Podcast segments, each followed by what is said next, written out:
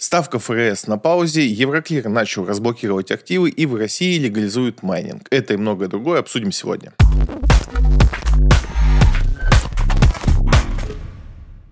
ФРС США взяла паузу, когда снизят ставку и что будет с рынками. ФРС не подняла ставку, как, э, собственно, многие и полагали. И, наконец-таки, вот этот весь путь в поднятие ставки в бесконечность, он остановился. У аналитиков разное мнение по этому поводу, с чем это связано, почему, но глобально кажется, что просто поднимать уже больше нельзя, потому что очень сильно страдает все вокруг из-за поднятия ставки. Но опять же, почему-то сейчас все аналитики думают, что следующее заседание ФРС будет опять поднятие ставки. Это в том числе связано с замедлением инфляции. Если мы посмотрим там график инфляции в США, то инфляция, конечно, замедлилась, и на таком высоком поднятии ставки, естественно, должно было произойти. Это очень очень положительный знак для финансовой системы Америки и для финансовой системы мира, потому что это не могло происходить бесконечно. Если ставку бесконечно поднимать высоко вверх, то страдать будут все вокруг. И США в меньшей степени. У США есть много разных путей, как э, избавиться от инфляции. Понятие ставки – это один из путей. Второй путь, известный всем и уже много раз описанный, это, собственно, небольшие войны в разных регионах мира. Было четкое понимание, что если поднятие ставки никак не сбалансирует ситуацию, то мы ждали новый конфликт.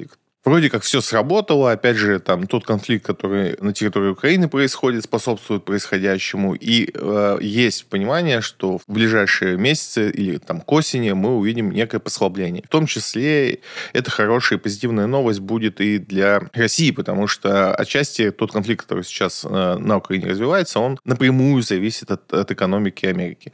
И многие думают, что если в Америке будет все плохо, они тогда перестанут финансировать этот конфликт то тут скорее наоборот. То есть они перестанут финансировать конфликт, когда у них станет все хорошо, потому что сейчас конфликт им сильно помогает справляться с экономическими проблемами. Посмотрим, что будет со следующим заседанием. Если ставка не будет больше повышаться, есть шансы, что все у нас потихонечку будет налаживаться.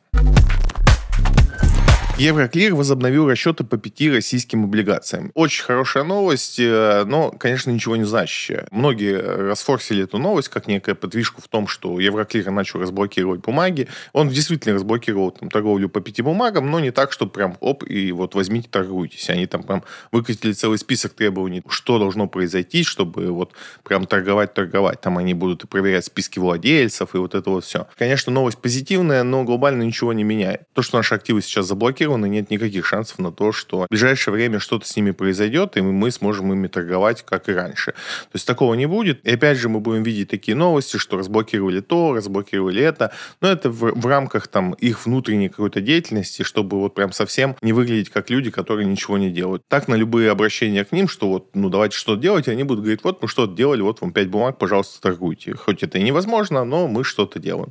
Поэтому новость, э, она звучит позитивно, но по факту не ничего не решает. Цены на газ в Европе взлетели на 30% за день. Что случилось? Случилось то, что Bloomberg написал статью про то, что Нидерланды сократят э, добычу и транспортировку газа, и, собственно, это так пушит цены. Многие попытались там сыграть на этом э, на Газпроме. Газпром на этой новости растет, и тут как бы надо понимать, что те мощности, которые выпадают из э, Нидерландов, они, конечно, не распределятся на нашу газовую систему. Это все пойдет в копилочку штатов, и не зря они все это тут устроили. Поэтому не думаю, что это супер позитив для наших газовиков, хотя, конечно, там тот же Новотек продолжает поставлять газ в Европу без каких-либо проблем. Там сжиженный газ нет никаких ограничений глобально. Но надо точно понимать, что это не тот позитив для российских компаний, который мы ждем. То, что будут выпадать какие-то объемы, даже если Алжир вдруг, там, один из крупнейших поставщиков в Европу, станет поставлять меньше, это все займет американцы, и они, собственно, к этому очень сильно готовы и всячески это ждут. Я даже сильно не удивлюсь, если они это способствуют тому, чтобы там те же Нидерланды перестали поставлять что-то в Европу. Для нас, по большому счету, э, рынок газа европейский, он потерян. Ну, в том понимании, как это было раньше. Да, мы будем поставлять туда жирный газ, насколько это будет возможно, но это будет теперь в жестком соперничестве со Штатами, и причем тут не на нашей стороне э, как бы козыря, потому что у США есть огромное политическое влияние на все страны Европы, у нас такого влияния нету, и то, что сейчас европейцы покупают у нас, это такое через боль и через слезы, потому что они это делают условно говоря, отказываясь от американских поставок, а это ой как непросто в нынешнее время. Как изменит БРИКС вступление Египта? Все ближе и ближе у нас саммит БРИКС, и в разрезе этого появляется много новостей вокруг э, БРИКС и того, что там произойдет и как произойдет. Последняя новость, которая всех взбудоражила, это желание Египта присоединиться к БРИКС, и тут же чуть ли не автоматическое одобрение России по этому поводу, потому что мы э, с Египтом имеем давние экономические связи, и нам, конечно, сейчас тоже неудобно с ним торговать из-за всяких вот этих санкций. И, соответственно, присоединение Египта к БРИКСу позволит его присоединить присоединить к будущей вот этой валюте, которая, опять же, мало что известно. Но Египет – это огромная страна, одна из крупнейших на африканском континенте, и, конечно, экономика Египта тоже не выглядит совсем грустной. Многие вышли с, э, с новостями о том, что же будет теперь вот Египет, если присоединиться к БРИКС, это же он теперь сильный и мощный, и намного крупнее всех остальных объединений. Ну, БРИКС и так не страдал от того, что он маленький и какой-то там э, засохший, там все очень хорошо с точки зрения, ну, любой, по количеству населения, и по количеству территорий, по, по экономике и по всему остальному БРИКС не страдает тем, что ему не хватает там каких-то стран э, в его составе. И присоединение Египта, конечно, его усилит, но, опять же, не делает что-то глобально новое. Почему все так сильно по этому поводу возбудились, для меня не очень понятно.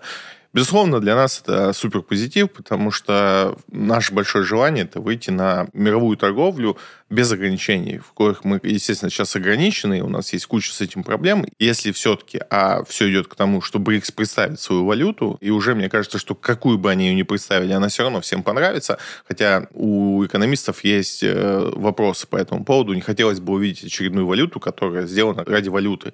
Хочется уже что-то понадежнее, чтобы в действительности на этом потом строить там дальнейшие планы по экономике. Потому что если это будет представлена обычная какая-то валюта, собранная из э, корзины валют валют участников, но это будет такое, непонятно, насколько это нужно, почему тогда просто не взять юань.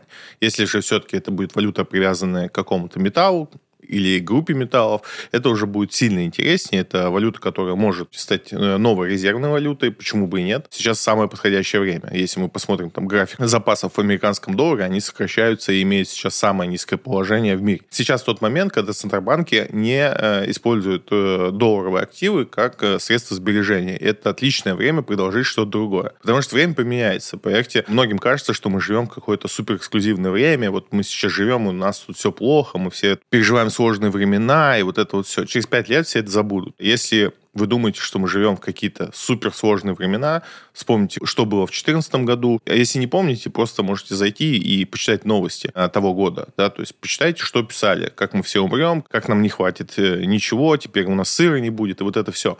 То есть тогда апокалипсис рисовался не меньше. Вспомните новости начала 2000-х годов, когда у нас был открытый конфликт на территории Чечни, и что там мы писали, и эти новости также доступны. Тогда уже был интернет, и уже можно что-то найти с тех времен. И каждый раз нам казалось, казалось, что вот, ну, все, апокалипсис, дальше нет никакого ни развития, ничего, но поверьте, через там 3-5 лет уже об этом будут вспоминать, вот как вы сейчас. Что вы помните о 2014 году? Ну, немногое. То есть, да, что-то в голове осталось, что что какие-то события были, но вы не переживаете их так ярко, как там, можно себе представить. Поверьте, в 28 году вы уже также не будете переживать события, которые происходят сейчас. И поэтому через там 5 лет к доллару вернется вся его былая слава. В Центробанках работают такие же люди, они потеряют все вот свое опасение к доллару, и опять его будут набирать в резервы, и все придет к тому, с чего все начиналось.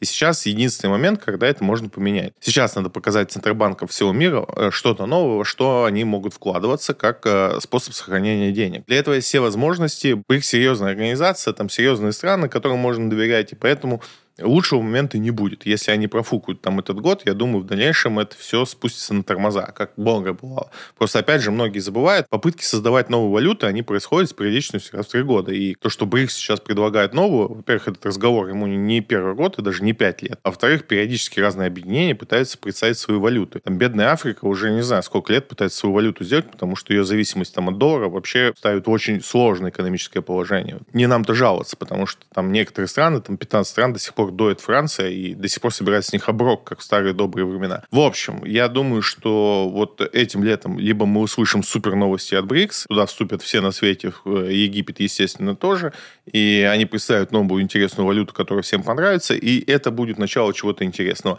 Либо мы увидим опять э, такое что-то, ну, давайте делать, когда-нибудь потом, было бы классно, и в итоге через пять лет мы вернемся туда, откуда начали, будем сидеть все в американских бандах и в долларе по всему миру. Вот такой вот у меня прогноз. Bloomberg РФ просит почти десяток стран не включать ее в черный список ФАТФ. ФАТФ — это организация, которая следит за отмытием денег, финансированием терроризма, вот это вот все, что мы знаем в России не понаслышке. У нас блокируют периодически счета и карты по вот этим всем статьям, когда непонятно как и куда наши деньги перечисляются. И, собственно, организация ФАТФ намного страшнее, чем э, может казаться. Там есть черные и серые списки. Попасть в черные списки было бы совсем не камильфо, потому что, по сути, там всего три страны Северная Корея, Иран и Мьянма, и не хотелось бы там оказаться нам. В этом случае это уже не санкция, а там определенный протокол по тому, как с нашими деньгами, платежами обходиться. Вряд ли это событие случится. Наконец-таки Россия научилась э, работать с такими штуками, и они обратились напрямую к ряду стран, Турции, Эмираты и еще там ряд стран, которым они напрямую показали прямо то есть есть вроде как письмо, которое мы написали, что будет, если такое событие произойдет. А эти страны могут конкретно влиять на принятие такого решения. И, собственно, в этих письмах они написали, что, ну, как бы кирдык не только нам, но и вам. Ни один из аналитиков не, рассматривает ситуацию, что Россия попадет в списки ФАТФ. Но вот такое событие происходит, и я рад, что мы наконец-таки стали отстаивать свои интересы, в том числе достаточно ультимативно требуя э, от других государств принять нашу позицию.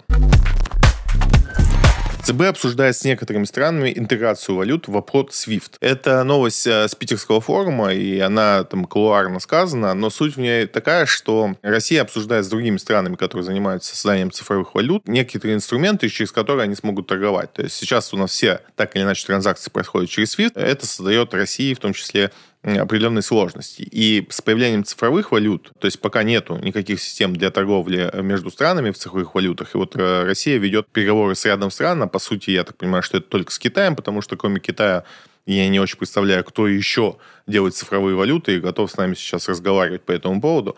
Соответственно, разговор о том, чтобы создать систему, которая позволяет торговать цифровыми валютами, при этом э, не используя систему SWIFT. Это, безусловно, хорошо. Так или иначе, мы все придем к цифровым валютам, потому что это просто более удобная форма денег. И страны перейдут туда же. Сейчас с этим есть определенная сложность. И у нас в стране, и во многих других странах есть полное непонимание, что такое цифровая валюта. У людей есть переживания по этому поводу. Мы вообще, в принципе, как э, население нашей планеты, оно не очень готово к изменениям. Мы не любим изменения, мы такие, мы, мы за стабильность. Поэтому, как только начинаются разговоры про цифровые валюты, тут же начинается паника разного уровня. И в разных странах по-разному, но паника везде присутствует. То есть Китай не исключение. Они вроде даже уже там тестовые транзакции запустили, раздали бесплатно людям цифровую валюту, чтобы они им пользовались. Но это не значит, что люди такие, о, круто, давайте пользоваться. Нет, там такое же противостояние. Люди также не хотят э, использовать что-то новое, их устраивает все как было, и, пожалуйста, это не трогайте.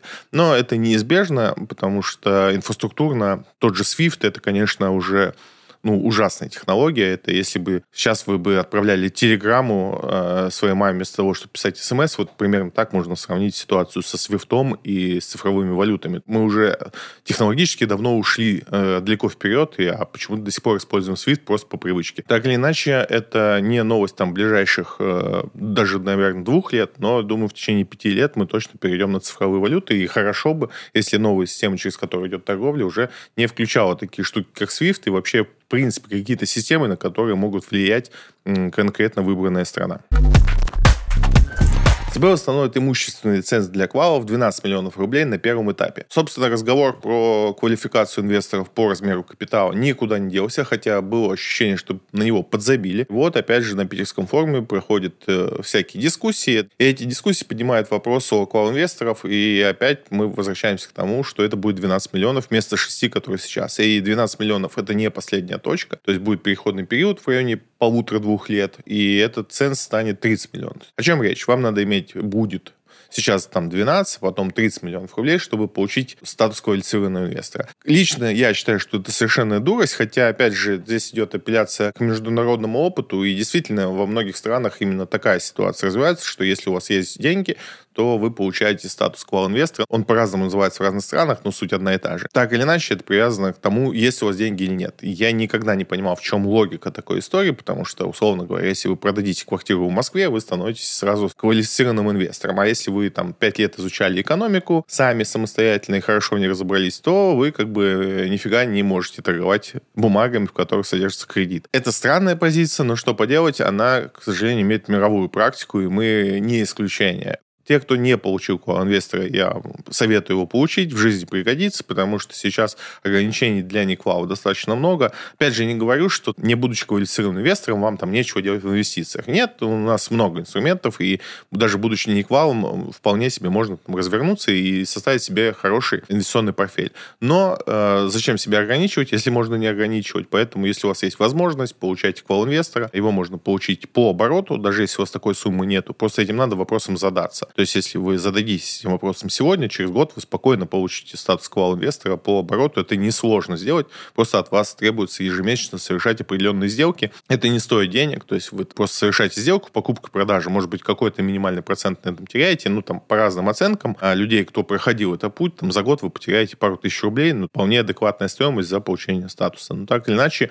я вам очень советую такой статус получить. Пока еще дешево, то есть пока еще 6 миллионов нужно для этого. Если вы вдруг что-то продали большое, у вас там 6 миллионов где-то нарисовалось, сразу снимите этот показатель, отправьте брокеру, получите статус квала, потом разберетесь, нужен вам или нет. А опять же, как оказалось, э, если вы индивидуальный предприниматель, то наличие этих денег на вашем счету тоже канает. Причем э, мой знакомый провернул интересный трюк, он просто кредитнулся у своего же банка, как ИПшник, то есть он получил кредит 6 миллионов на 2 дня, что ли, заплатил за это 10 тысяч, сделал выписку, показал брокеру, получил статус квал. То есть люди получают его как только могут. Вам тоже советую получить. Если вы надолго пришли в инвестиции, он вам точно пригодится. Минфин допустил возможность нового повышения НДПИ для Авросы. Продолжается новости с Питерского форума, и там, опять же, в кулуарах, это не то чтобы официальное заявление, но был разговор о том, что будет ли дополнительный НДПИ для Авроса, это дополнительный налог, который уже с Авросы сняли в этом году, еще с Газпрома снимали, и будут еще снимать, соответственно. И по Авросе такой ответ, что вполне возможно. Это, конечно, печально для инвесторов. Понятно, почему это делает государство, но и в целом тут как бы глобально новости нету. Мы об этом много говорим в телеграм-канале на эфирах, что ну, не стоит думать, что государство отстало от бизнеса, и вот то НДП, которое оно собрало, это все. Нет, государству сейчас нужны будут деньги по понятным причинам. Этих денег не столько, сколько нужно, и они будут искать всякие возможности для того, чтобы эти деньги получить. НДПИ — это одна из форм того, как государство может получить дополнительные деньги в бюджет, и, собственно, на этим будет пользоваться. Тут надо смотреть на то, как развивается СВО, какие там происходят события и вообще какие ожидания у них. И пока они происходят, надо понимать, что НДПИ может появиться в любой момент момент в любой компании, которая этим налогом может быть обложена. ВТБ может возобновить выплату дивидендов после 2023 года. Это и смешно, и обидно, и уже и слезы мы льем по этому поводу. ВТБ — это компания, которая каждый раз обещает выплатить дивиденды. То есть все, что он делает, это обещает выплатить дивиденды, но никогда их не платит. И такое ощущение, что вот а, следующие обещания они стали готовить заранее. Это настолько удивительно и странно, почему такая большая компания делают такие вещи, что уже, в принципе, нет особо приличных слов, чтобы как-то комментировать эту ситуацию.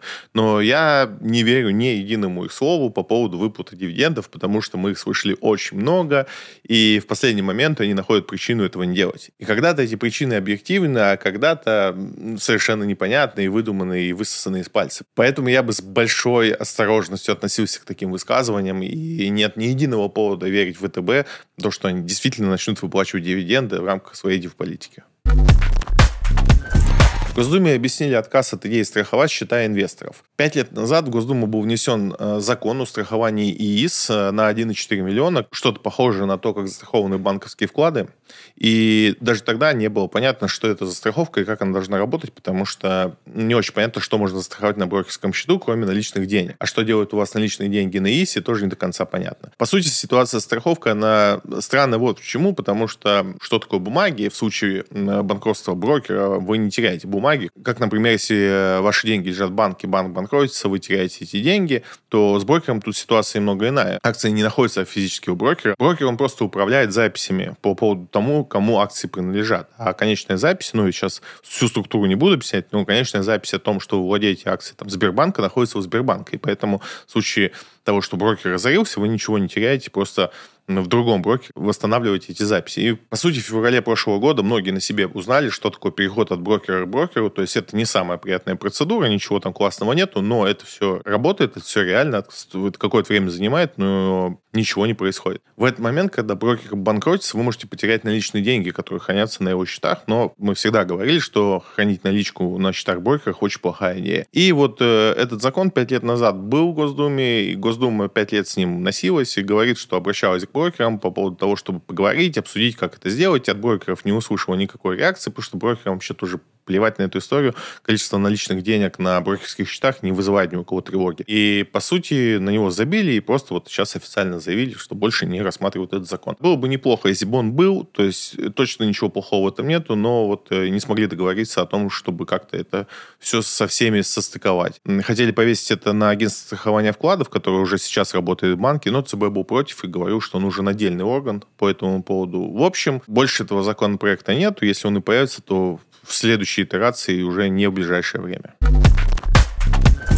Тиньков начнет тестировать инвестиции для подростков с 14 лет. Очень много разговоров по поводу этой новости началось, что, мол, не рановато ли в 14 и так далее. Ну, тут надо первое понять, что законом это не запрещено. То есть брокерский счет ребенок может открыть уже сегодня, неважно в каком брокере, просто брокеры не хотели с этим связываться и не давали такую возможность. Но, по сути, закон вам сегодня не запрещает в 14 лет открывать брокерские счета, и Тиньков просто сказал, что он, он делает все в рамках закона, ничего такого нету. Они там придумали свою схему, как это должно работать, то есть э, выбор бумаг бумаг и покупка осуществляется ребенком, но при этом, чтобы на открытие самого брокерского счета нужно согласие родителей, паспорт родителя, есть ограничения по сумме. Ну, как они это сейчас видят, это небольшие суммы, там 10-15 тысяч в год, которые э, там ребенок может положить на этот счет. Любопытно, интересно, я всячески за то, чтобы это было доступно. Опять же, чем больше об этом будет известно э, с детства, тем лучше, потому что мы должны привлекать к инвестициям, потому что, опять же, мой поинт в том, что никакой пенсии у нас не будет, а если у меня она еще будет, то у вас точно нет. Я имею в виду людей, которым сегодня 20 лет. И рассчитывать на нее не стоит. Стоит рассчитывать на собственные сбережения, собственные инвестиции, покупка квартир, покупка акций и так далее и тому подобное. Чем раньше это будет приходить в нашу жизнь, чем проще к этому инструменту будут относиться люди, тем лучше. У нас сейчас странная ситуация сложилась, что, в принципе, до пенсии поговорить со своими близкими, чтобы убедиться в этом. Для пенсии все представляют себе только одну историю. Купить квартиру, желательно в Москве, и сдавать ее на эти деньги жить. Это хорошая идея. Ничего не вижу в ней плохого. Классно, что у нас такая идея есть в голове. Но покупка квартиры – это достаточно сложная история, просто потому что она очень много стоит. Не все за свою жизнь смогут накопить деньги не только на собственную квартиру, но еще и на квартиру, которую они будут потом сдавать. Поэтому инвестиции, кажется, более подходят э, многим чем покупка квартиры. Плюс, опять же, инвестиции, брокерский счет может способствовать накоплению для покупки квартиры в будущем. Поэтому я всячески поддерживаю эту историю. Единственное, конечно, нельзя детям давать все возможные инструменты для того, чтобы они просаживали свои деньги, а это будет, потому что ну, у нас, в принципе, сейчас такое время, когда мы не способны в долгу играться. Инвестиции — это игра в долгу, да, там, и уж э, дети в 14, там, 16, даже 18 лет не очень понимают, что такое инвестиции на 20 лет. Они еще столько не прожили, сколько им надо запланировать на будущее. И и поэтому их, конечно, надо будет ограничивать в количестве инструментов, которые им доступны. Это мое мнение. Опять же, я никого не говорю, что так и должно быть. Это мое субъективное мнение чтобы у них было понимание того, как это все работает. Если бы я подходил к этому вопросу, то я бы, наверное, детям больше давал возможности пользоваться краудлендингом, потому что там легче пощупать деньги, что называется, да, увидеть, как деньги прирастают, чем в тех же акциях, которые там можно увидеть критические падения. Но этого, конечно, никогда не произойдет, потому что краудлендинг у нас считается сильно опаснее фондового рынка, хотя утверждение спорное. Майнинг в России станет легальным в следующем году. Безусловно, прекрасная новость, которую мы давно ждали, и не было ни одного понятного момента, почему мы этого не принимаем. У нас есть э, в стране безумное количество электричества, отличные погодные условия для майнинга, и почему мы его не легализуем, и опять же, почему у нас параллельно с этим происходит, никто не мог понять. Теперь вроде как закон прошел все нужные согласования, остались какие-то вот тонкости-тонкости, и буквально в следующем году майнинг полностью узаконят, что, безусловно, благо. Об этом принято говорить с точки зрения того, что это новые налоги в государстве, это безусловно правильно, но я не понимаю, почему мы этим не занимались, э, когда мы обладаем бесконечными условиями для того, чтобы заниматься майнингом. Что в этом плохого? Это такая же дурость, как у нас цифровой рубль население не хочет принимать. Также государство у нас там от майнинга бежало, как будто там мы что-то э, делаем непонятное, мутное и еще что-то. Но уже весь мир принял криптовалюту как некую форму каких-то инвестиций, денег. Если люди готовы за это платить в мире, почему нам этим не заниматься? Для меня большая загадка. Плюс к этому тот же Китай, он полностью запретил майнинг, что, опять же, плюс для нас. У нас, э, в принципе, для этого есть все возможности. Мы можем производить оборудование для майнинга, потому что оно закрытое, оно не требует установки там Windows и так далее. Оно может работать на своих системах. У нас есть процессор, у нас есть вся необходимая инфраструктура для этого. А это может сильно пушнуть все наше производство процессоров. То есть разрешение майнинга в России это какая-то супер новость для всего э, вокруг этого. Но почему-то вот мы так долго к этому шли. Первые грузовые беспилотники добрались до Москвы из Санкт-Петербурга. По трассе М11 поехали беспилотные КАМАЗы, и сейчас э, они уже ездят между двумя логистическими центрами, один в Москве, другой в Питере. Они едут по своей полосе, специально созданной инфраструктуре, очень много там всего но-но-но-но-но, но по факту они доехали. По сути, это то будущее, которое нас ждет. Надо несколько вещей понять, э, говоря об этой новости, насколько она важна. Вообще в мире самая распространенная профессия, редко кто об этом думает, но это водитель тот или иной. Водитель такси, водитель грузовика и вот это все. И сейчас у нас мир идет в направлении того, что водители заменят искусственный интеллект и все эти беспилотные технологии. Что с этим будут делать в мире, я пока не понимаю, и, в принципе, мало кто понимает, потому что если мы заместим э, самую емкую по рабочим местам отрасль, э, нас ждут проблемы. Но так или иначе это неизбежно, особенно в России, где у нас расстояния есть просто какие-то сумасшедшие, мы вынуждены заниматься этим, потому что сегодня грузоперевозки это слабая сторона для нашей страны, которую надо бесконечно улучшать. И беспилотники это такой супер прорыв для нас, если мы сможем до этого дожить. Эта ситуация очень сильно напоминает напоминает э, то, как развивалась сотовая связь в мире. Когда в Россию пришла сотовая связь массово, мы сразу вышли на сотовую связь третьего поколения, а в мире везде стояла первая. То есть мы пропустили вторую. То есть когда мир с первой переходил на вторую, мы сразу поставили третью и стали круче всех. До сих пор мы это лидерство держим, хотя это происходило там в начале 2000-х. То, что мы пришли позднее всех, дало нам э, большой зазор. Нас на 20 лет э, хватило быть самыми крутыми с точки зрения сотовой связи и мобильного интернета. С грузоперевозками у нас сейчас складывается похожая ситуация. То есть мы сильно по грузоперевозкам отстаем от всего мира на данный момент. Я не беру, конечно, в расчет там Азию, где этот рынок совершенно дикий, там правила дорожного движения сводится к тому, чтобы ехать просто от камня справа. Это не про это. Я говорю про Европу, Америку и другие развитые страны, где грузоперевозки, особенно вот машины грузоперевозки, возведены в ранг. Это отдельный мир, отдельная жизнь, это прям культура. И вот это все. У нас такого нет. У нас были вопросы к дорогам и остаются вопросы к дорогам. У нас э, остаются вопросы качества обслуживания э, магистральной техники. У нас остаются вопросы к собственным производствам тягачей вещей и вот этому всему. И победа, она выглядит как э, электрогрузовики беспилотные, и выделенные линии под них на текущих трассах. То есть, если это случится в нашей стране, мы улетим слишком далеко вперед от всех остальных. Насколько это реально? Ну вот, как показывают первые поездки, это реально. Это, опять же, надо понимать, что этот проект, который на М11 трассе реализуется, ему не первый год, его готовят уже более пяти лет, плавно подходит э, к этому моменту запуска, и вот он случился, что, безусловно, радует. Он тестовый, понятно, что это, опять же, было сделано к питерскому форуму, но так или иначе мы максимально близки к тому, чтобы запустить уже коммерческие рейсы. Яндекс у нас, опять же, на днях показал беспилотное такси, которое ездит теперь в Москве, да, там сидит человек, вот это все, но суть суть такая, что все-таки беспилотное оно ездит. И оно работает достаточно давно в Иннополисе. У нас там Сбер показал свой грузовик, который уже накатал 60 тысяч часов в беспилотном режиме. Мы очень быстро бежим в этом направлении, и, конечно, это безумно интересно, что с этим будет. Единственный большой вопрос, что мы будем делать с трудоустройством всех тех людей, которые сегодня занимаются грузоперевозками. У меня есть товарищ, у которого логистическая компания крупная, и я с ним об этом много общался, и он пока слабо себе представляет, как это будет работать, но, опять же, мы говорим сейчас о перевозках от хаба к хабу. Он, он занимается перевозками там, сельхозпродукции, чуть ли не с полей там, а, на порты. И там это, конечно, невозможно применить, потому что там нет дорог, по сути.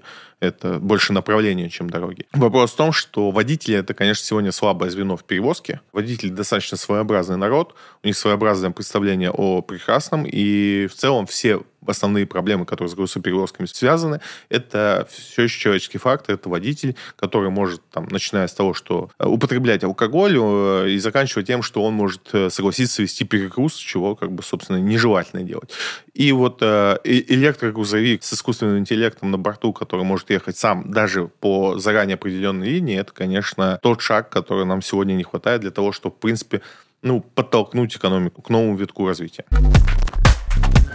В Турции заработала оплата через СБП и картами российских банков. В Турции периодически то работает, то не работает. Новость о том, что теперь можно оплатить через СБП, то есть это вот когда QR-кодом вы платите с телефоном. Комиссия сейчас порядка 12% в Турции, если вы захотите так оплатить. Но сам факт, что эта штука работает, уже, безусловно, приятно.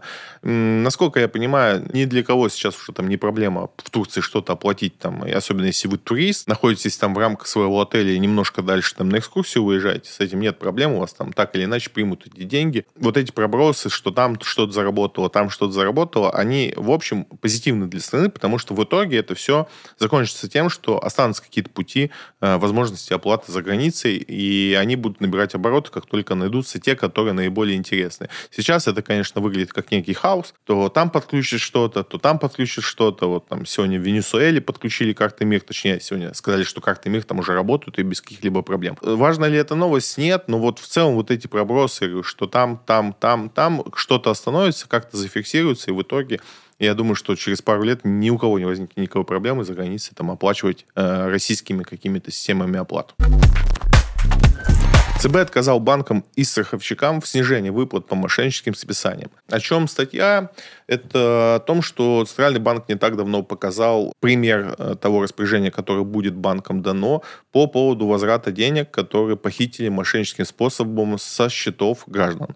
То есть, если у вас э, мошенники украли там до 100 тысяч или больше 100 тысяч, вернут вам тогда 100 тысяч. Банки тут стали возмущаться и попросили снизить этот порог до 50. Собственно, Центральный банк сказал, нет, этот порог порог будет 100, так как по статистике основного мошенничества, там более 80% мошенничества с картами проходит по этой сумме. Собственно, вот и вся новость. Мы о ней говорили несколько месяцев назад, когда Центральный банк только заявил о этой идее, и мы говорили, что это очень классная идея, и взял эту новость только для того, чтобы напомнить, что про нее не забыли, хотя могли, они любят так делать. Иногда хорошие идеи только озвучиваются и потом забываются. Но раз появляются вот такие новости, что Центробанк чем-то отказал банкам, на чем они наставили, это значит, что новость никуда не делась, и Центробанк все еще хочет эту всю систему внедрить, что, безусловно, приятно для нас. Друзья, это все на сегодня. Не забывайте подписываться на мой телеграм-канал. А также напомню, что в описании есть ссылка на бота, через который вы можете задать мне любой вопрос, который вас интересует. И увидимся на следующей неделе.